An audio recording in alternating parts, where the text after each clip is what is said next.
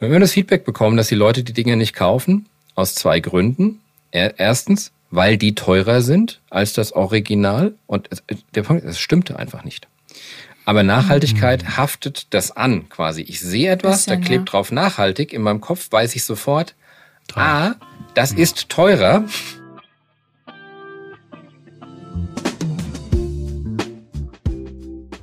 So, hallo, liebe Hörerinnen. Äh, willkommen wieder bei einer neuen Folge von Thanks for Shopping. Ich bin Sarawan.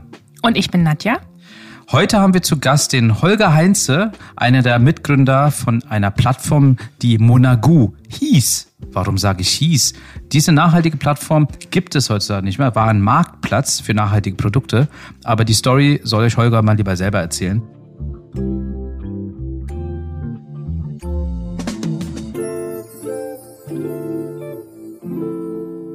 Hallo Holger. Hallo Holger. Hi ihr beiden. Wie geht's dir? Äh, sehr gut. Ja, wie ist so, wie ist so das Wetter in Hessen?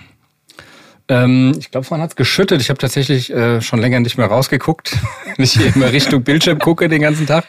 Ähm, Im Moment, wenn ich mich rumdrehe, scheint die Sonne tatsächlich. Also ähm, scheint wieder besser zu werden. Aber wir hatten ein bisschen Wasser für den Garten, das war auch gut.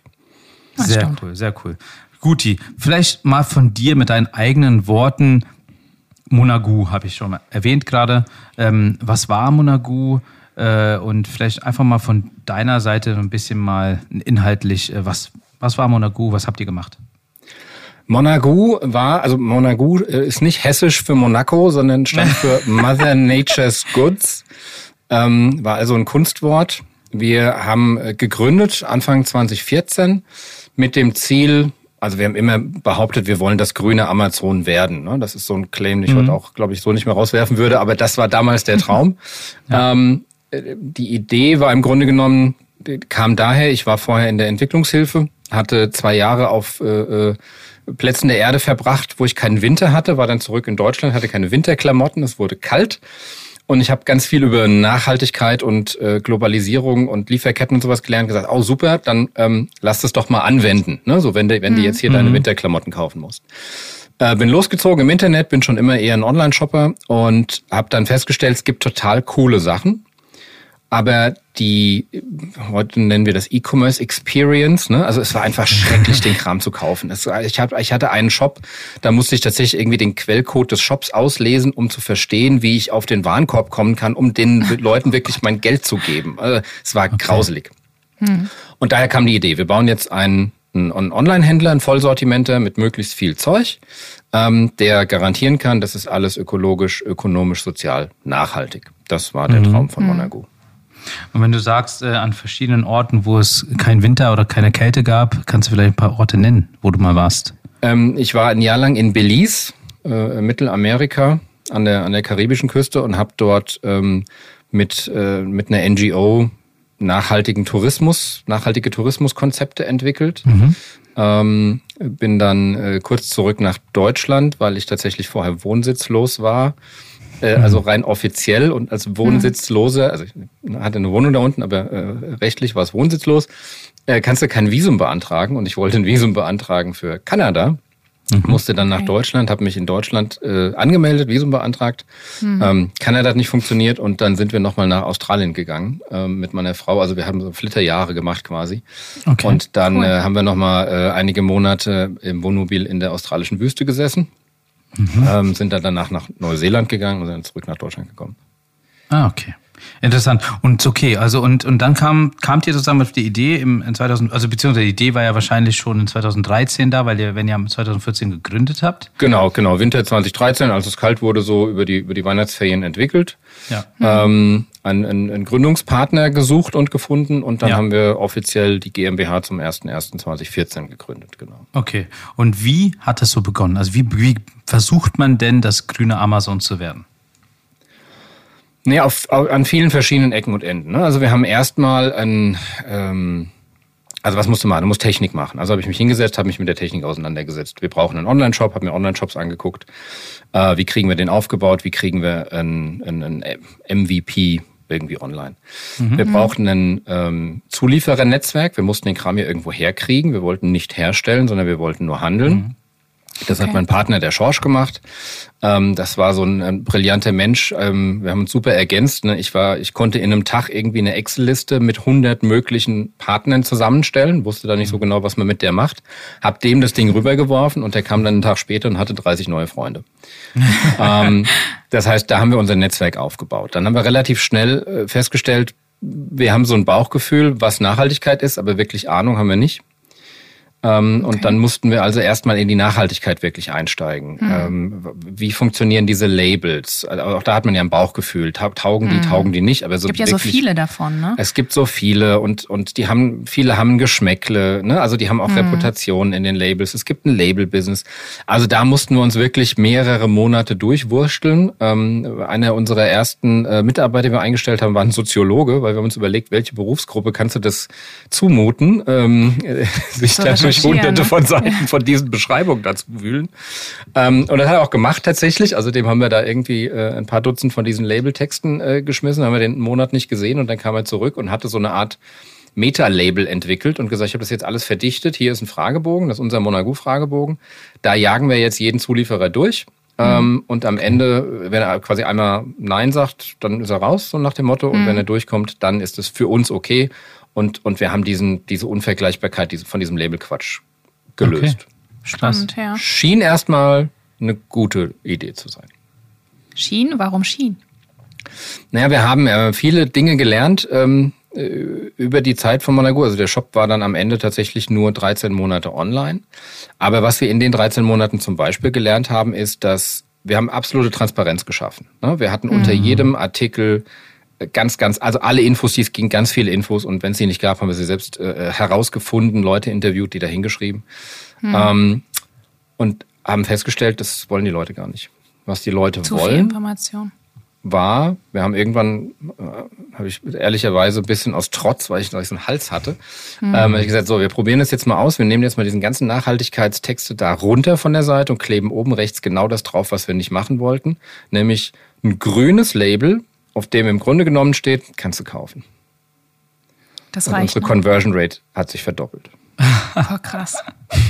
Ja, das sind die Learnings, die man wahrscheinlich dann noch zieht. Und das sind ne? die Learnings und ich meine das auch überhaupt nicht zynisch. Ne? Ähm, mhm. Ich meine das jetzt nicht im Sinne von, die Leute wollen verarscht werden, sondern ich meine das im Sinne von, wir brauchen alle Einfachheit in unserem Leben mhm. und hinzugehen. Ja. Und, und das ist auch das große fast schon politische Learning aus der Geschichte. Es ist absolut unfair und nicht abbildbar, dass man die Last von Nachhaltigkeit auf den Schultern von Konsumenten ablädt.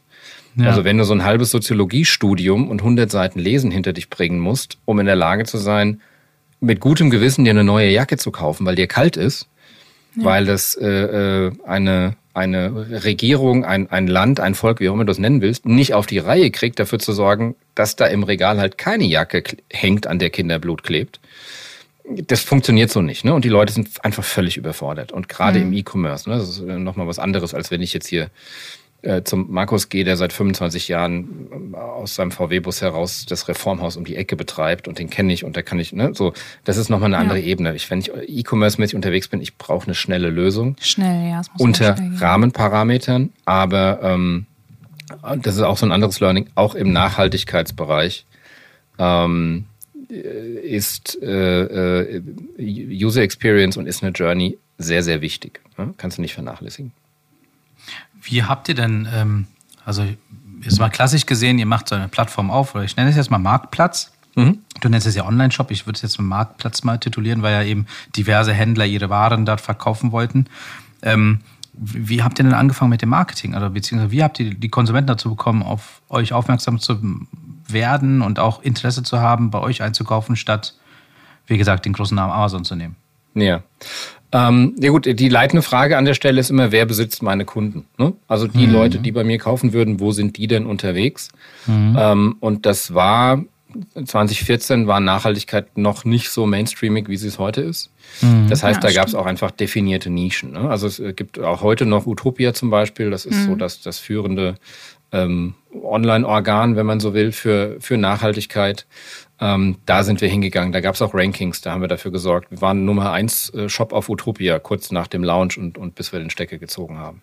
Mhm. Ähm, wir haben Pressearbeit gemacht, auch da ganz wichtig, halt nicht diese, diese klassische äh, Maschinengewehr-Pressearbeit. Ey, ich habe einen Presseverteiler mit 500 Leuten, baller mal was raus an die. Passiert nämlich gar nichts. Ne? Also auch, mhm. auch Presse sind konvertende Menschen, sondern wirklich liebevoll zu gucken, mit, mit wem bauen wir Beziehungen auf. Ne? Das ist einmal in die Nachhaltigkeitsszene auch damals gewesen und einmal in die lokale Szene, weil ein Lokalpaper natürlich, ne? Frankfurter Rundschau hat gerne über uns geschrieben, weil wir irgendwie im, im, im Vorort von denen waren. Mhm. Ähm, wir haben mit dem Heldenmarkt kooperiert zum Beispiel. Das äh, war die Leitmesse in der, in der Nachhaltigkeit, haben, haben da äh, Modenschauen gemacht und so weiter und haben, haben selbst viel Content-Marketing gemacht. Wobei ja. man da auch ehrlicherweise sagen muss, da habe ich alles von funktioniert. Ne? Also wir haben hunderte von Videos produziert, ähm, die keinen messbaren Einfluss auf unseren Erfolg hatten. Okay. Vielleicht auf den Misserfolg, aber nicht auf den Erfolg. Okay, verstehe. Okay, und, und, und wie kann ich mir vorstellen, wie viele Artikel hattet ihr ungefähr auf eurer Plattform? Ähm, wir hatten am Ende 12.000 Artikel. Boah, das und ist schon krass. Das, schon krass. Also da war wirklich alles dabei. Da waren Nahrungsergänzungsmittel, die, die nachhaltig waren, also irgendwie so Proteinshake-Sachen. Da waren viele Klamotten natürlich dabei äh, und, und Schuhe. Da waren aber auch Ledersofas dabei, ähm, wo, wo so ein Typ immer durch Indien gefahren ist und hat quasi an alte äh, gestorbene Kühe nach einem ganz, ganz langen Leben deren äh, äh, Körper dann aufgekauft und hat daraus dann gewaltfreie Ledersofas gemacht. Wir Krass, hatten ähm, handgedrechselte Holzdildos aus dem Odenwald, aus Familienbetrieben äh, und, und alles dazwischen. Ja? Wow, okay. Und wie viel, wie, also, okay, bevor wir aber diese 12.000 Artikel verkaufen wollen, wie viele Mitarbeiter wart ihr denn überhaupt? Ähm, also Headcount waren wir zwölf in der größten okay. Ausbaustufe. Ähm, okay. Das waren jetzt aber nicht alle Fulltime. Ne? Also da mhm. waren auch, also wir hatten, wir hatten keine, haben wir immer gesagt, wir hatten keine unbezahlten Praktikanten oder sowas. Wir hatten immer mal Praktikanten, wahrscheinlich mhm. die bestbezahlten Praktikanten, die ich in meinem Leben getroffen habe. Mhm. Ähm, wir hatten auch, auch Werkstudenten und so weiter ähm, dabei. Ähm, ich glaube, mein das Fulltime-Team war in der größten Ausbaustufe, waren wir sieben und, und der Rest war, also zum Beispiel unsere Video-Hosts oder so, äh, die sind eben dann dazugekommen, wenn es was zu tun gab. Hm. Okay. Alles klar. Interessant, also super interessant auch. Ähm, mhm. Aber, aber seid ihr, wart ihr mit Eigenkapital unterwegs oder hattet ihr irgendwie angefangen mit Fremdkapital irgendwie zu werben, beziehungsweise Man kennt ja die Standardfragen oder Sätze yeah. in der Startup-Szene der Tech-Szene? Also wir haben alles durchgespielt. Ne? Also wir haben erstmal, das ist, das ist das, was du danach nicht so richtig weißt. Ich schätze mal 80.000 Euro eigenes Geld reingesteckt, mhm. ähm, damit es losläuft. Ähm, dann haben wir eine äh, Family and Friends Runde gemacht. Also wir waren immer auf dem Weg, ich muss eigentlich anders anfangen. Der Plan war, wir bauen etwas sehr schnell, wo man mhm. vorne Geld reinwirft und hinten kommt mehr Geld raus. Also wir wollten okay. wirklich ein ganz klassisches E-Commerce-Ding ja. machen, eben, also schon auch, auch nicht nur als Lippenbekenntnis und nicht fake, und nachhaltig, wachsen. ernsthaft. Mhm. Aber das, dann wollten wir einen äh, Investor finden, der vorne Millionen reinwirft, damit hinten was rauskommt. So. Und wenn es nicht klappt, dann wollten wir es halt auch wissen innerhalb von kurzer Zeit und sind ganz bewusst nicht diesen Weg des organischen Wachstums gegangen. Da gibt es mhm. ganz viele sehr respektable Player in der Szene, die seit 30 Jahren oder seit 20 Jahren ihre Shops aufbauen mhm. mit minimalem Wachstum total cool. Da kaufe ich auch ein. Ich hab, also wir hatten nur keinen Bock drauf, sowas zu gründen. Ne? So. Ja. Ähm, also wollten wir schnell wachsen. Also erstmal die eigene Kohle ausgegeben und dann haben wir uns auf Investorensuche begeben. Und dann muss man auch sagen, eine der ganz bösen Lessons learned ist, wir haben uns ähm, von einem äh, Investoren, möglichen Investoren äh, und einem Vermittler, der dazwischen geschaltet war, wirklich am Ring durch die Manege ziehen lassen. Oh je. Ähm, okay wir haben äh, an diversen Ecken das versucht, äh, gepitcht, ähm, ähm, auch institutionelle Investoren, irgendwelche Venture Capital Funds und so weiter. Es lief nicht so richtig gut. Oft wurde einfach gesagt, Nachhaltigkeit ist kein echtes Business oder der Markt ist nicht groß genug. Äh, beides würde ich mittlerweile übrigens selbst auch unterschreiben. Ähm, aber für damalige Verhältnisse, ich meine, heutzutage, ihr wart vielleicht der Zeit voraus, aber heutzutage ist es doch ein Scalable Business. Ähm, ja, aber auch nicht so, wie wir es aufgezogen haben. Nicht so als, als Silo. Ne? Also in der äh, in, in Kooperationen, absolut. Ne? Ähm, hm. Wir haben blöderweise mal irgendwann in der Mitte äh, ein, ein, von einem sehr großen internationalen Kaufhaus, Online-Kaufhaus, sehr, sehr großen, ähm, die Frage bekommen, ob wir nicht deren nachhaltiges Portfolio kuratieren wollen und haben das, tot, also haben denen den Finger gegeben, mehr oder weniger als Antwort. Ähm, das war ein bisschen blöd, weil ähm, ich, ich glaube, sowas kann, sowas kann funktionieren. Ähm, können wir aber gleich nochmal noch mal drüber, warum Nachhaltigkeit sich nicht lohnt, gerne, gerne rangehen.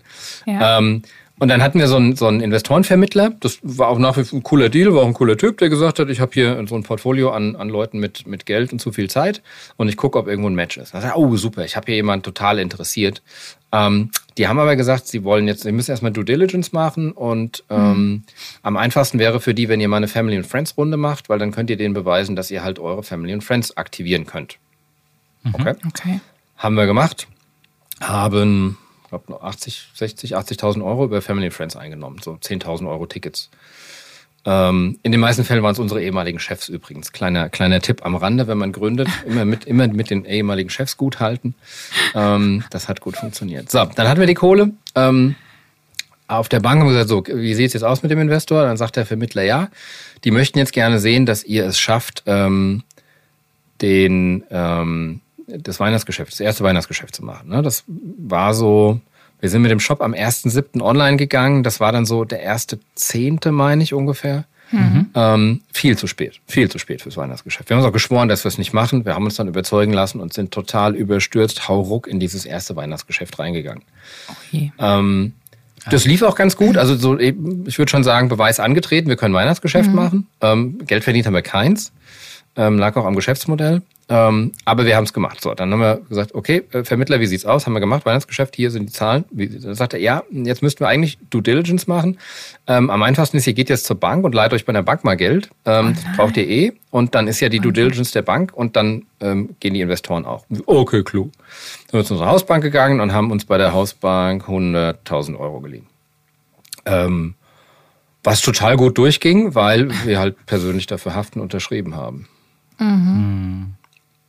Also lief nicht gut durch, weil es war wubbelig und es war auch eine komische Bank und so. Aber wir hatten dann das Geld, haben es natürlich auch ausgegeben, weil wir hatten ja ganz schöne Burn Rate. Wir hatten ja Leute, Ja. die wir gut bezahlt haben. Kosten. Und dann sind wir zu dem Investorenvermittler und haben gesagt, wie sieht's denn aus? Und dann sagte er, oh, Herr Heinze, ich wollte Sie gerade anrufen. Ganz blöde Geschichte. Die Familie hatte ein Familienfest, sind wandern gegangen, haben bei der Wanderung zufällig ein Schloss gesehen, haben sich in das Schloss verliebt und haben all ihr Spielgeld in das Schloss investiert. Die sind raus. Schönen Tag noch. Oh nein. Nicht dein Ernst. Das ist doch ein Witz, oder was? Und äh, wir standen dann halt da äh, mit, mit einer Burnrate, die wir quasi noch drei Wochen lang bedienen konnten und Ja. ähm, 250, 82.000 Euro in den Miesen. Ähm, das ist alles unsere eigene Schuld, ne, muss man ganz klar sagen. Also das waren alles unternehmerisch schlechte Entscheidungen im Nachhinein. Ähm, ich werde niemals hingehen und sagen, wir waren da ein, ein, ein Opfer von diesem Vertreter. Den hätten wir managen müssen, ne? Oder, oder ein Opfer von den, von den Investoren. Also das ist ganz klar. Aber und das ist halt so ein bisschen dieses, dieses Spagat in diesem, in diesem Unternehmerischen drin. Ne? Du bist halt immer, du bist im Flow, es geht vorwärts, glaubst du daran, du, du zockst halt schon hier und da und oft geht's gut und manchmal geht's nicht gut. Und an der Stelle ähm, sind, wir, sind wir da halt einfach auf die Nase gefallen. Man muss allerdings auch sagen, das hat wehgetan, natürlich. Ähm, Mit ein bisschen Abstand war aber exakt das, was wir eigentlich machen wollten. Ne? Wir wollten ähm, in kurzer Zeit rausfinden, ob das so funktioniert, dass wir einen Investor finden. Haben wir rausgefunden, war nicht so. Und wir haben danach, ich glaube, zwei Jahre, zweieinhalb Jahre gearbeitet, um die Schulden loszuwerden. Das war aber auch so im Korridor dessen, was für uns okay war, schon im Vorhinein, dass wir gesagt haben, wir machen nicht mehr Schulden, als wir in ein paar Jahren abarbeiten können. Und das haben wir auch geschafft. Okay.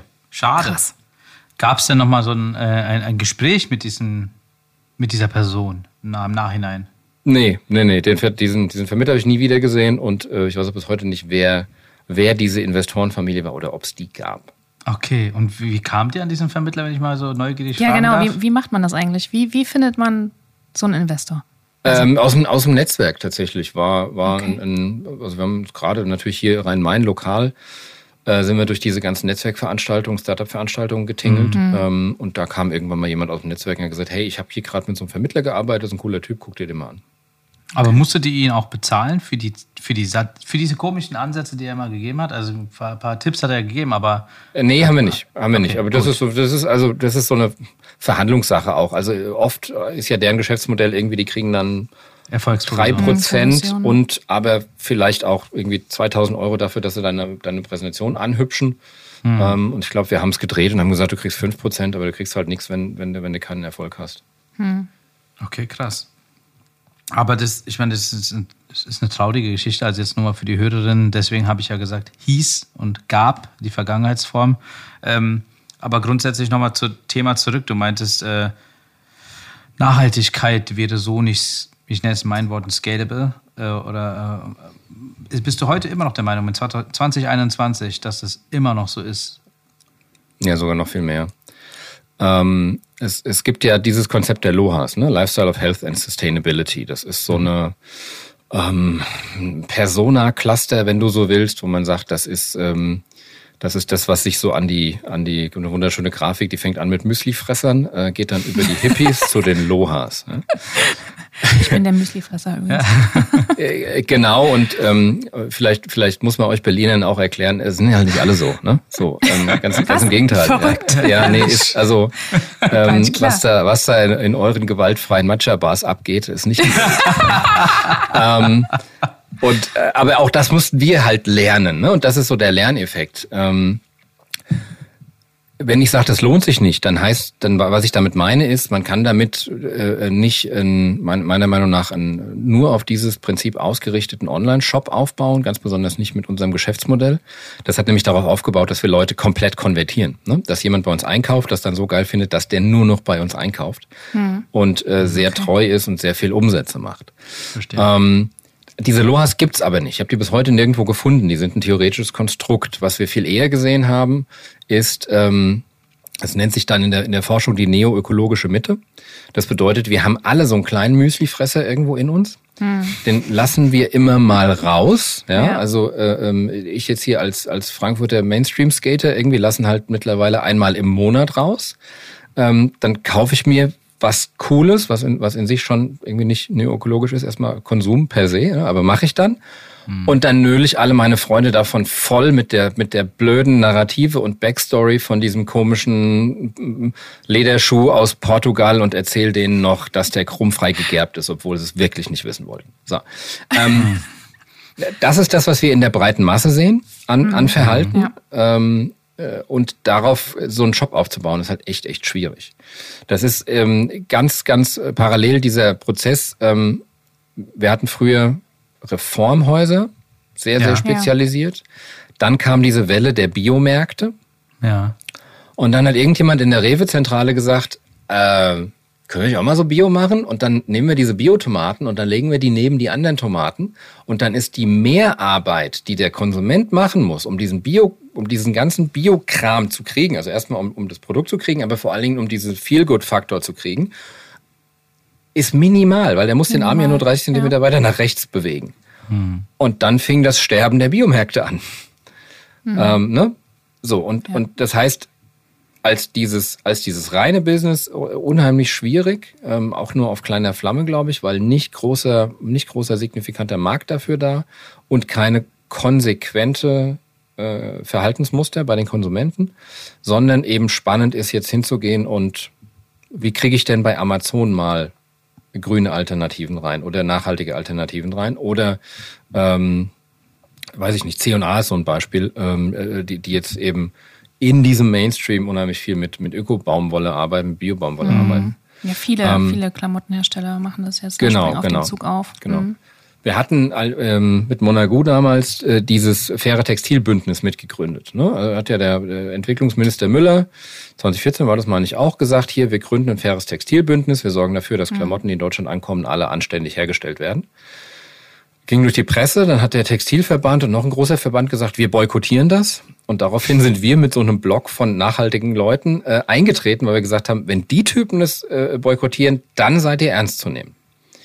Hm. Ähm, so, das haben wir dann äh, eine Zeit lang gemacht. Der Schorsch war in den Tagesthemen, war einer der größten äh, Pressedeals, die, die, wir hatten mit Monaco, als der große Kerl in den Tagesthemen war. Und dann, ähm, das dauerte dann ein Jahr oder anderthalb und dann sind diese Verbände, die es äh, boykottiert haben, mit 150 Mitgliedern eingetreten und haben alle Ämter besetzt. Hm. Oh und haben das Ding okay. von innen ausgehöhlt. Hm. Krass. Aber Du, äh, äh, du, hast ja gerade das Wort Bio in den Mund genommen und Nachhaltigkeit. Ich habe jetzt auch mal gelernt, Bio ist nicht immer Bio, Bio ist nicht immer nachhaltig, etc. Ne? Also wie kann der Endkonsument, also 0815 Endkonsument, dazu zähle ich mich auch, der jetzt nicht übertrieben recherchiert, bevor er einkauft, ähm, sei es Lebensmittel oder Klamotten, wie kann der das wissen? Ne? Also wie, wie, wie, da, ich glaube, da ist auch das Problem. Ich glaube, die, die Wissenslücke zwischen dem Endkonsumenten, dass er wirklich am Ende weiß, was er da kauft. Ja, und wo, was kann er glauben und ja, was, was, kann nicht, er ne? glauben? Also genau, das ist, das es gibt genau. so viel, wo man nicht sicher ist, ob das so stimmt. Und, und, und, und das, das ist das, was ich sage. Ne? Man kann es den Menschen mhm. nicht aufbürden und das kann so nicht funktionieren. Und, der, und das Witzige ist ja, und, und das wird dann sehr schnell politisch, weil wir dann über Regulation und sowas reden.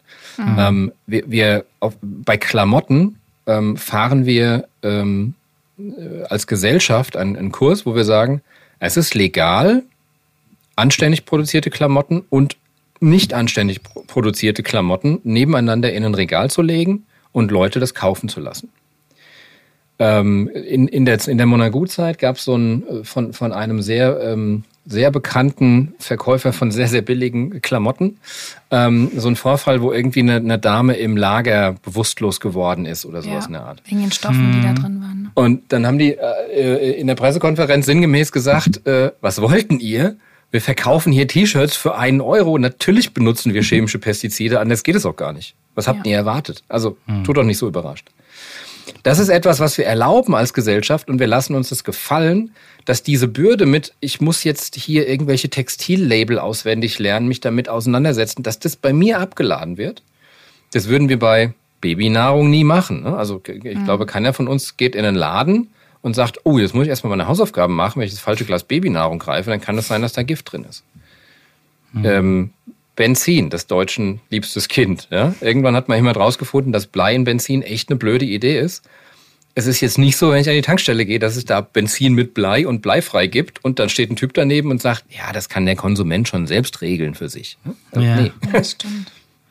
Ja, okay. Aber glaubst du oder hast du das, glaubst du, dass in der Zukunft irgendwann an diesem Moment kommen wird, dass die Gesellschaft mehr aufgeklärt ist, beziehungsweise mehr darüber nachdenkt? Also ich glaube, da ist ein Trend hin. Ich glaube, es gibt auch, also meine persönliche Meinung ist, dass es irgendwann diese Generation gibt, die, glaube ich, das ein bisschen mehr mitnimmt und mehr interessiert ist, so aufzubauen, die Welt, als jetzt. Ich glaube, ich erlebe es auch nicht mehr, aber ich meine nur. Was soll ich dir sagen? Hoffnung. Ich, ich, ich bin mit diesem Ideal in dieses Startup reingegangen. Hm. Ich bin an der Stelle wirklich desillusioniert rausgegangen und gesagt, mhm. wir müssen ganz klar sagen, was, was wir hier, so dieses Team in diesem Startup, wir sind einfach nicht repräsentativ. Das ist ein tolles Thema für uns. Wir haben auch die Zeit, wir haben auch das Geld, äh, uns damit auseinanderzusetzen. Wir haben auch die, die, die Bildung. Das ist eben en gros nicht so. Du wirst immer irgendwelche, äh, äh weiß nicht, ob man das jetzt intellektuelle Eliten nennt oder sowas, die sich mit sowas beschäftigen. Aber die Frage ist ja, wird es, wird es massenfähig? Ne? Wird es wirklich fair für jeden, für jeden in der Gesellschaft sein? Und, und viel davon hatte mit so Diskussionen zu tun. Wir haben immer versucht, viel mit unseren Kunden zu interagieren. Und wenn, wenn dann ein Kunde kommt und ähm, dich anruft, du betreibst einen Online-Shop, der ruft dich an, der nimmt die Zeit aus seinem Leben und sagt, ich finde das total toll, was ihr da macht, aber hör mal zu, ich kann mir das nicht leisten, bei euch einzukaufen. Ich ja. habe drei Kinder. Hm. Der fängt schon an, genau. So, dann habe ich früher mal dagegen argumentiert und gesagt, nö, wenn du drei Kinder hast, kannst du es dir nicht leisten, bei uns nicht zu kaufen, weil globale Erwärmung und so weiter, ne, kann man, kann man alles super ähm, abstrakt argumentieren. Es war auch witzigerweise so, dass wir ganz oft gar nicht teurer waren. Wir hatten nachhaltige Chucks-Kopien in dem, in dem Shop. Die waren wirklich ein super Produkt und die waren immer entweder auf exakt demselben Preis wie Chucks oder fünf Euro günstiger. Okay. Wenn wir das Feedback bekommen, dass die Leute die Dinge nicht kaufen, aus zwei Gründen. Erstens, weil die teurer sind als das Original. Und der Punkt, es stimmte einfach nicht. Aber Nachhaltigkeit mhm. haftet das an, quasi. Ich sehe etwas, Bisschen, da klebt ja. drauf nachhaltig. In meinem Kopf weiß ich sofort, Teuer. ah, das mhm. ist teurer. Ähm, Und oft ne? ist es teurer. Also oft, oft ist es das so. Ne? Gab es übrigens äh, sehr perfide Dinge. Ich habe hab eine große, ähm, große Klamottenkette, die einmal im Jahr äh, eine Nachhaltigkeitsserie ähm, rausgebracht hat. Die war immer sackend hässlich, äh, ziemlich minderwertig und total teuer. Und das haben die nicht gemacht. Also das haben die aus zwei Gründen gemacht, weil erstens konnten sie halt Werbung machen, ey, wir machen auch was Nachhaltiges. Mhm. Und zweitens konnten sie ihre Kunden weiterhin erziehen, was Nachhaltigkeit ist, nämlich teuer, hässlich. Ja. ähm, okay. Aber das, das haftet dem an. Ne? So, also insofern, mhm. deine Frage, wird sich die Gesellschaft an der Stelle irgendwann äh, komplett drehen? Ich glaube nicht, dass es möglich ist und ich hoffe, dass es nicht nötig ist, sondern dass wir verstehen, dass es manche Dinge gibt, die kann man nicht auf den Schultern von Einzelnen abladen. Hm. Und Nachhaltigkeit ist so kompliziert. Ja. ja. das ist das Problem an der Sache, glaube ich. Es ist also ich meine, es gibt auch einen Grund, warum wir Zinsanpassungen der EZB nicht per Volksentscheid machen. Ja. Weil manche Sachen sind einfach so saukompliziert. Ja. Ja, gutes Beispiel. Mhm. Und nochmal kurz zum Thema zurück bei, bei den Investoren. Ne? Also ihr habt ja diesen Vermittler. Seid ihr denn noch irgendwie andersrum unterwegs gewesen, um irgendjemanden zu kennenzulernen oder Seid ja, wir waren ständig, wir waren ständig unterwegs. Oder seid ihr in der Welt unterwegs gewesen? Sag ich mal so? ähm, nee, wir waren nicht in der Welt unterwegs. Ähm, wir waren nur in Deutschland unterwegs, ähm, unter anderem einfach, weil, weil wir darüber nachdenken. Also einmal glaube ich, jetzt aber eher aus dem Bauch heraus, Investoren-Stories für deutsche Investoren funktionieren anders, als wenn du jetzt in Silicon Valley gehst. Ne? Also wenn du, ja. wenn du eine Story baust für so einen Silicon Valley Starbucks, hier hast du mal eine Million gespielten Investor, die ist ganz anders, ähm, als wenn du hier in Deutschland mit, mit, mit Business Angels oder so Seed-Investoren verhandelst, die, die tun so, als wären sie Las Vegas-Zocker, aber in, in fact suchen sie ein neues Sparbuch. Äh, boah, das ist die, wirklich die Hölle. Ja? Was du für Diskussionen führst, wenn du da so, so, so ein Business Angel sitzen hast, der irgendwie 100.000 Euro dir geben will.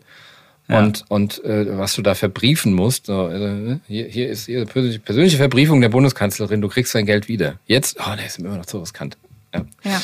Ähm, mhm. ihr, ihr, merkt, ich bin nicht sehr, ich bin kann, nicht sehr investorenaffin. Ja. Ähm, ja gut, aber so ist es ja, ne? Das, das ist aber Erfahrung. Das ist ja genau. spannend auch. Also äh, ich glaube, das deckt sich auch äh, mit den Erfahrungen der Hörerinnen. Also das ist. ist ja, ich glaube, es ist ein bisschen Erfahrung und ein bisschen self-fulfilling prophecy. Ne? Also ich meine, du gewinnst, gewinnst auch nicht im, im, Wettschwimmen, wenn du Wasser hast irgendwie so. Ähm, nee, und der andere Grund ist, dass Nachhaltigkeit tatsächlich sehr kulturell verschieden ist. Ne? Also wir hatten jetzt mit unserem Ansatz der Nachhaltigkeit Möglichkeit nicht ohne weiteres nach Frankreich expandieren können ne? oder hin, ah, okay. hingehen können und sagen, wir können das jetzt hier global aufziehen.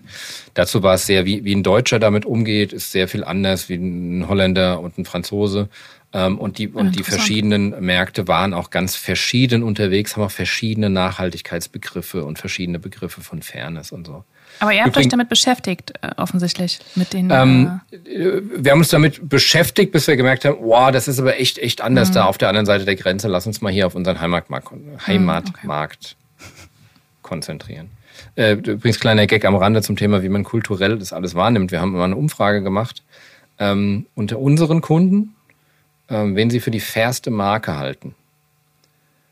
Und die Antwort war Chibo weil die Sachen sind billig und die halten lange. Das ist für mich am fairsten. Aha, krass. Welch, welch 100 also die Definition von fair ist auch sehr unterschiedlich. Genau, richtig. Aber da, ich, da wäre ich in 100 Jahren nicht drauf gekommen, ne? dass nee, das mit fair gemeint ist. Ach, krass. Ja, ich meine, irgendwie aus deren Sicht ist das, kann man das durchaus nachvollziehen, wenn man die Begründung hört, aber man würde es vielleicht selber auch nicht unter fair äh, deklinieren. I don't, I don't judge, ne? Also du musst deine Kunden nee. kennenlernen und du musst ihre, ihre Sprache verstehen. Ähm, aber das hat mich schon irgendwie überrascht. Ja, ja, nee, aber Chibo auch, ne? Also Chibo, da gibt es ja auch diesen Witz, ne? Chibo fängt an mit Kaffee und so weiter. Also das ist ja der Ursprung. Ja. Und dann irgendwann einmal kannst du auf jeden Fall da durchlaufen und kannst eine Kaffeemaschine holen, dann holst du dir noch ein Zelt, dann noch einen Koffer, holst noch den Inhalt für den äh, Koffer und dann ja. kannst du direkt abfliegen. Also es ist, es ist schon interessant, wie sie es gemacht haben. Aber okay, wenn man, also Definition von fair ist, glaube ich, wirklich super unterschiedlich, also was man darüber nachdenkt. Äh, aber wir hatten an vielen Ecken. Ne? Wir hatten ja auch durchaus ein, ein, ein Teil unseres Angebots war vegan. Mhm. Und so diese Vermittlung zwischen vegan und ökologisch nachhaltig zum Beispiel war sehr spannend. Ne? Also was ist ein ökologisch nachhaltiger? Ein Plastikschuh, der 100% vegan hergestellt wurde von Maschinen, wo kein Mensch drunter gelitten hat, der aber eine Million Jahre auf diesem Planeten sein wird? Oder ein Lederschuh, ähm, der irgendwie äh, Abfälle aus der Fleischindustrie aufkauft, damit aber ein bisschen in die Fleischindustrie einzahlt, den mhm. du aber eventuell äh, äh, oder wenn, wenn, du willst, ähm, kompostieren könntest, der aber wahrscheinlich nur fünf Jahre hält. Was ist eine nachhaltigere von Sehr interessante Frage, krass, die ja. ich nicht beantworten Ich auch nicht. Ich kann sie bis, ich kann sie bis heute nicht, beantworten. Oder? Man kann es nicht. Nee, du kannst nur und, und, ähm, und da sind wir halt auch irgendwann hingekommen. Du musst akzeptieren, dass es sehr persönliche Nachhaltigkeitsbegriffe mit persönlichen Schwerpunkten gibt. Mhm. Und du musst als Konsument dann hingehen und sagen, wo liegen denn meine Schwerpunkte und dir danach dein, dein Konsumenvironment aufbauen. Mhm. Ja. Das stimmt, ja. Aber auch okay, das ist dann wieder, wenn du so differenziert daran gehst, da kannst du halt nicht so ein grünes Amazon, klick, klick, oh, geil. Ja, ja das ist schwierig. Ja, das Läuft geht nicht mehr. Ja, stimmt. Also das Stimmt. ist so, oh, ja, das ist das jetzt nachhaltig. Ja, das kommt ganz drauf an. Worauf denn? Haben Sie einen Tag Zeit? Ja. Oh Mann, das ja. stimmt. Aber ähm, okay, das war eine negative Erfahrung. Monaco ist leider gestorben. Äh, ihr hattet die, Erfahrung, die negativen Erfahrungen mit den Investoren oder den Vermittler etc. Hat es dich jetzt abgehalten, weiter darüber nachzudenken, irgendwann mal wieder zu gründen? Oder hast du nochmal gegründet? Oder willst du irgendwann wieder gründen? Oder bist du so, gründen nie wieder in Deutschland? Äh, äh, weder, weder das eine noch das andere. Ähm, also ich kann erstmal sagen, dass ich, ähm, ich kenne ich kenn dieses in Deutschland nicht gründen Thema irgendwie, das höre ich immer mal wieder. Ich kann ich gar nicht nachvollziehen. Ja. Ich finde in Deutschland gründen total cool. Ja, ja. Ähm, es ist, es ist fair. Also du musst natürlich die Bürokratie beherrschen und ähm, also ich glaube, den ersten Schreibtisch habe ich durchgetreten, als, als mir mein Steuerberater damals tatsächlich, ähm, nicht abgesprochen, aber als ja. mein Steuerberater äh, damals gesagt hat, ähm, ich muss jetzt hier irgendwie auf Einzelpositionsebene, weißt du, ich war froh, dass wir so ein paar hundert Sales gemacht haben und dann kam der und sagt, äh, hier, weiß ich nicht mehr, ob das Umsatzsteueranmeldung, was heißt ich, äh, du musst jetzt hier auf Einzelpositionsebene das an uns reporten. Und ähm, tatsächlich war es damals auch noch so, Ui. ich musste den Mist, ich habe den Kram im Computer geschrieben, habe ihn ausgedruckt, habe ihn dahin geschrieben, habe dahin, teilweise haben wir es mit dem Auto hingefahren, teilweise haben wir es mit der Post geschickt, wenn wir noch die Zeit hatten. Dann haben die Deppen das ausgepackt, haben es wieder digitalisiert. Ähm, ja, Mensch, oh, noch nichts zu tun gehabt. Alle oh, Beteiligten. Fuck. Das, und, und das war, das, ich erinnere mich noch daran, weil das war quasi so mitten in diesem Triumph, ey, wir haben den ersten Monat ziemlich cool abgeschlossen und dann kam irgend so ein Honk hin drum, so, also eigentlich die Steuer gedacht, ich so, oh nee. ähm, So, also, aber wenn man das mal verstanden hat, dass das zum Unternehmertum in Deutschland ähm, äh, dazugehört und ähm, ja. wir haben dann auch ein bisschen mhm. rumexperimentiert und Lösungen gefunden, halbwegs. Ähm, äh, ja, eigentlich nicht, eigentlich hat es wehgetan bis zum Ende. Egal. ähm, also, aber wenn man diesen, diesen Bürokratiekram mal drauf hat, dann finde ich Gründen in Deutschland faszinierend. Ja, so, ich habe es jetzt aber auch schon 15 Mal gemacht oder so und die ersten ja. fünf Mal haben wehgetan. Ähm, ich habe nie gegründet um des Gründen Willens in meinem Leben, ja. bei all diesen Gründungen. Ich habe immer nur gegründet, weil sich es irgendwie angeboten hat oder weil es auch keinen anderen Weg gab, das zu machen, worauf ich jetzt gerade Bock hatte. Ja, also ja. Hm. ähm, ich hatte, ich hatte mal Bock, kostenlos in Luxushotels zu wohnen. Ähm, und ich mag es halt, mich empathisch in die Schuhe von jemand anderem reinzubegeben. Also habe ich eine Spezialberatung für Luxushotels gegründet, bin da hingelaufen und gesagt, guten Tag, ich bin eine Spezialberatung für Luxushotels. Ich würde jetzt hier gerne mal ein paar Tage kostenlos wohnen. Danach gebe ich euch 100 Punkte, wo eure Kunden euch hassen. Ja, okay, machen wir. Ne, so, also, aber ich habe das nicht gemacht, weil ich jetzt irgendwie, ah, was könnte ich als nächstes gründen? Ja. Ähm, insofern waren die Gründungen immer äh, ein Mittel zum Zweck. Mhm. Ähm, ich habe nach Monaco äh, eine fällt mir jetzt ein, ich will nicht ausschließen, dass es mehr waren, Sachen gegründet. Ähm, das war aber relativ kurzlebig, da hat man sich mal angetestet. Man lernt ja in jeder Gründung was. Ne? Ich habe mhm. mittlerweile so ja. drei, vier Dinge, die ich bei den Gründungen am Anfang abchecke. Eine Sache ist es das Team. Ja. Äh, kann mittlerweile relativ schnell feststellen, ob das ein Team ist, in dem ich mich wohlfühle, äh, das sich mit mhm. mir wohlfühlt und ob das Sinn macht, ähm, sich da jetzt zu verheiraten für eine Weile. Zum Beispiel, ne, hat nicht gepasst, mhm. sind wir wieder auseinandergegangen. Also habe ich wieder, ich suche nicht aktiv nach irgendwas. Ähm, ich muss sagen, dass ich im Moment sehr happy damit bin, ähm, als Berater das anzuwenden. Unter anderem, was ich bei Monaco gelernt habe, aber ich war auch davor schon immer irgendwo äh, Berater, als, als, als, als Berater oder Coach unterwegs, mach das jetzt. Vielleicht kommt mal wieder was um die Ecke zum Gründen, vielleicht auch nicht. Also, ja. also grundsätzlich zweckgebundenes Gründen ist ja eigentlich ein gutes Zeichen. Ne? Die meisten, die, die Erfolgsstories sind ja meistens Sachen, die aus irgendwelchen Problemen entstanden sind, die man da entdeckt hat. Da also ich muss das jetzt mal ändern, etc. Ne? Aber, mhm. aber grundsätzlich habe, gebe ich dir recht, Gründen in Deutschland ist eigentlich cool. äh, weil man eigentlich auch in Deutschland einfach die Möglichkeit hat mit den unterschiedlichsten Rechtsformen und überhaupt die Möglichkeit hat, irgendwie was zu machen. Ne? Auch der kleinste Typ, der vielleicht auch gar keine Kohle hat, kann was machen, was ja. in anderen Ländern definitiv nicht so ist. Es gab mal diesen Trend, das weiß ich noch, irgendwo Mitte 2000er, dass sie irgendwie alle nach England gegangen sind, ihre Limiteds gegründet oh, haben in einem Tag. Also einfach online ja. gehen, irgendwas ausfüllen, dann hast du am nächsten Tag deine Limited. Ähm, aber das hat sich ein Glück auch wieder gelegt. Ne? Also ja. Nee, deswegen, also grundsätzlich der Gründergedanke in Deutschland könnte mehr sein. Also mehr junge Leute könnten mehr Risiko bzw. mehr, mehr, mehr Mut haben, äh, was zu gründen, weil, glaube ich, echt viele Ideen hier totgeschwiegen sind. Aber ich glaube, deine Message äh, können unsere Hörerinnen auf jeden Fall gut äh, verwenden, falls sie noch am Gründen sind oder gerade gegründet haben, dass man da auf jeden Fall äh, nicht den Mut verlieren sollte und einfach weitermachen muss. Ne? Also und auch weiter denken sollte und nicht ja, negativ. Ich, also bin völlig bei dir. Ne? Gründungskultur ähm, ist, ist auch für mich ein ganz wichtiges Thema, wobei da für mich ähm, dazu gehört viel Gründen. Dazu gehört aber auch die Frage, wie gehst du damit um? Hm. Ähm, ja, zu also reflektieren, hab, das finde ich krass, dass du das ja, so machst. Ja, auch wie geht ne? die Gesellschaft also, damit um? Also erstmal, wie gehst ja. du selbst damit um? Klar. Ne? Mhm. Also was musst du als als äh, also so diese diese Grund, Grundausrüstung, die ich jetzt so im Gründercoaching halt mitgebe, ist die Geschichte mit ähm, verlieb dich nicht in deine Idee, Execution ist 95 Prozent, fail fast, fail often, ähm, geh am Kunden entlang. Also es gibt halt so Gründungshandwerkszeug. Mhm. Ähm, es ist auch, muss man ehrlicherweise sagen, in den seltensten Fällen und wenn, dann ist es Survival Bias, dass irgendjemand bei der ersten Gründung super erfolgreich ist. Ne? Also meistens mhm. muss man wirklich das Gründungshandwerk auch lernen, auch an Elon Musk. Ja, also, ne? das mhm, muss man, und, und manche brauchen halt irgendwie drei Anläufe zum Lernen und ich habe eher zehn oder so gebraucht. aber, ähm, ne? ähm, aber was ich halt auch meine, ist, wie eine Gesellschaft damit umgeht. Ich habe mit dieser Story, die schon schon öfter erzählt, mhm. relativ früh damit rausgegangen und wie die Leute mit einem umgehen.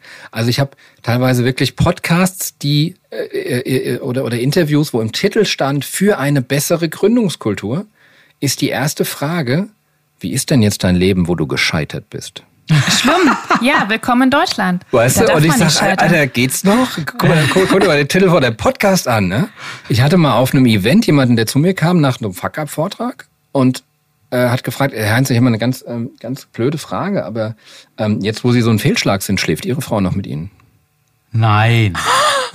Alter, das, das treibt dich um, ja? Ähm, Krass. so, und, und das sind wirklich solche Haltungen. Und, und da muss ich halt auch sagen, ich war halt auch echt glücklich, ähm, dass ich, dass ich ein andere, andere, anderes Umfeld hatte. Ne? Also ja. Ich weiß noch den Tag tatsächlich, als ich meine, mit, mit Mitte 30 meiner Mama gebeichtet habe, dass das Ding hier irgendwie in Sand gesetzt äh, wurde äh, von uns. Ähm, unter anderem, weil sie einer der Investoren war. Und ähm, oh dann fragst du dich halt schon, wie reagierten die jetzt, ne? Ja. Und sie sagt nur, hast du was gelernt? Ich, natürlich habe ich was gelernt. Hast du so viel gelernt wie bei einem MBA? Ja, glaube ich schon, ja. kann man schon vergleichen. Das ja, der wäre teurer gewesen. So, ne? also das ist eine Haltung, wie man mit sowas umgehen kann. Ja, Oder man, man arbeitet halt mit so Gedanken und Worten wie Scheitern und Fehlschlag und so weiter. Und pff, das hat, also das ist halt auch Gründerkultur. Und das sehe ich mhm. halt eher. Du hast ganz viele, wenn ich Gründer sehe in Deutschland, ist es so dieses alles auf eine Karte setzen. Ich probiere das jetzt einmal. Wenn das schief geht, dann mache ich es nie wieder. Ich habe jetzt auch ganz lange gewartet und ganz viel und oh, ne so. Es ist so gekrampft. Das ist nicht, es mhm. geht nicht leicht von der Hand. Das ist nicht so ja. ein naja, jetzt probiere ich halt mal Geige spielen aus und wenn es nichts ist, verkaufe ich das Ding halt wieder. Ja. Sondern es ist, es ist so steif und, und, und, und so ernst. Ja, weil man so Angst hat, ne, dass man den Stempel aufbekommt, gescheitert, ja, ne? Das ist, aber dabei ist es nicht schlimm, man lernt doch total viel daraus. Also das, so ist das Leben auch. Also, ja. wo gibt's dann den, der alles kann und perfekt ist? Kein, ja. kein Mensch ist so. Nee. Ähm, ich könnte jetzt wahrscheinlich wirklich stundenlang noch mit dir sprechen aber die Zeit äh, naht dem Ende leider. Ähm, genau, also du bist jetzt noch im, in, in, in der Beratung tätig. Beratest du denn neue Gründer? Ähm, auch, ja, also wobei das eher so im, im Bereich Coaching und Mentoring ist. Okay. Ähm, die, die Beratung, die ich mache, also wir haben, muss man ganz ehrlich sagen, es ist selten, dass du einen Gründer hast, der in der, der in der Lage ist, wirklich ein Beratungskonzept zu bezahlen oder zu bezahlen, das bräuchte. Ja. Ne? So. Ähm, also da ist immer, kann jetzt hier, pack jetzt hier mein ganzes Beratungsmentoring, nein, alles ist es nicht, aber die Aussage ist halt, hast du eine Idee, super, verlieb dich nicht in die Idee, denk an die Execution, äh, nimm 100 Euro mit deiner Idee, verdien damit 1000 Euro. Wenn du es nicht schaffst, hör auf. Wenn du es schaffst, nimm die 1000 Euro, gib die wieder aus, verdien mit denen 10.000 Euro mit deiner Idee. Hast es geschafft? Gut, jetzt fang an, anderen Leuten auf den Keks zu gehen damit. Mhm. Ähm, so, ne? Also einfach, einfach ja. klein anfangen. Mhm. einfach loslegen. Äh, äh, so kleines äh, Prototyping.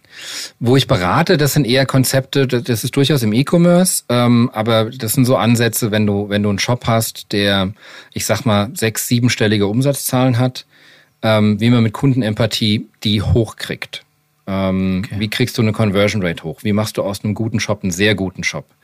Mhm. Ähm, da wirklich sehr, sehr dediziert Modelle entwickelt. Die haben bei Monago oder sogar teilweise davor angefangen. Ähm, ich versetze mich in die Schuhe deiner Kunden. Ich sage dir ganz genau, wo du deinen Kunden Schmerzen zufügst, wo du sie verlierst, wo du sie enttäuschst, wo sie in einen der anderen acht alternativen Tabs reingehen und in den Shops kaufen und nicht in deinem mhm. Shop. Mhm. Ähm, ne, das ist die Beratung. Interessanterweise haben wir von Monago uns damals mal extern auditieren lassen, den Shop. Mhm. War einer der schmerzhaftesten Tage, war viel schmerzhafter als dieser ganze Kram äh, mit den Investoren, weil mir dann ein Profi für Kundenzentrierung gesagt hat, wo ich wirklich einfach Mist gebaut habe bei meinem eigenen Shop. Ja? Mhm. ja. Ähm, und für die Firma arbeite ich jetzt.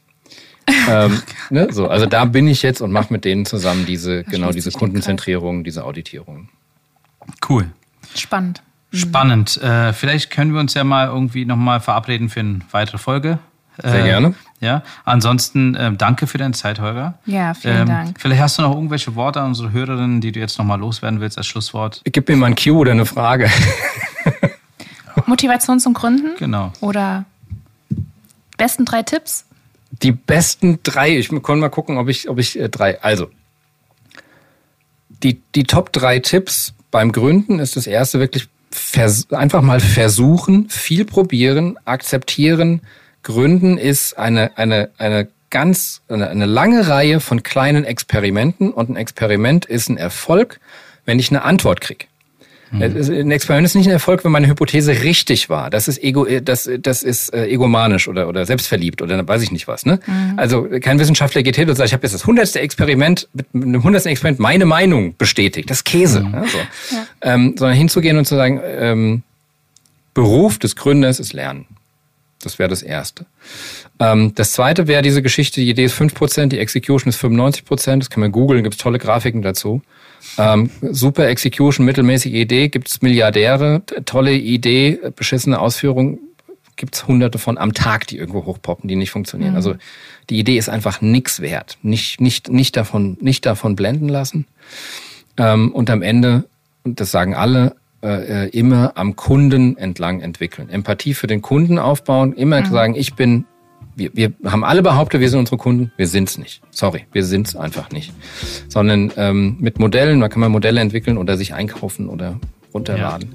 Ja. Ja. Am Kunden entlang entwickeln, lernen, lernen, lernen und einfach verstehen, das ist der Job des Unternehmers ist zu lernen. Er ist nicht recht zu haben, sondern er ist zu lernen.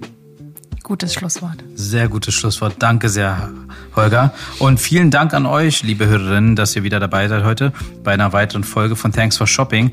Äh, wie ihr wisst, äh, jede, ne, die nächste Folge kommt wieder in Montag in zwei Wochen. Und äh, bitte verpasst natürlich nicht die Folgen, abonniert gerne unseren Podcast auf der Plattform eurer Wahl. Und wir freuen uns auf eure Bewertung. Also bis dann und bis zum nächsten Mal. Und ciao. Tschüss.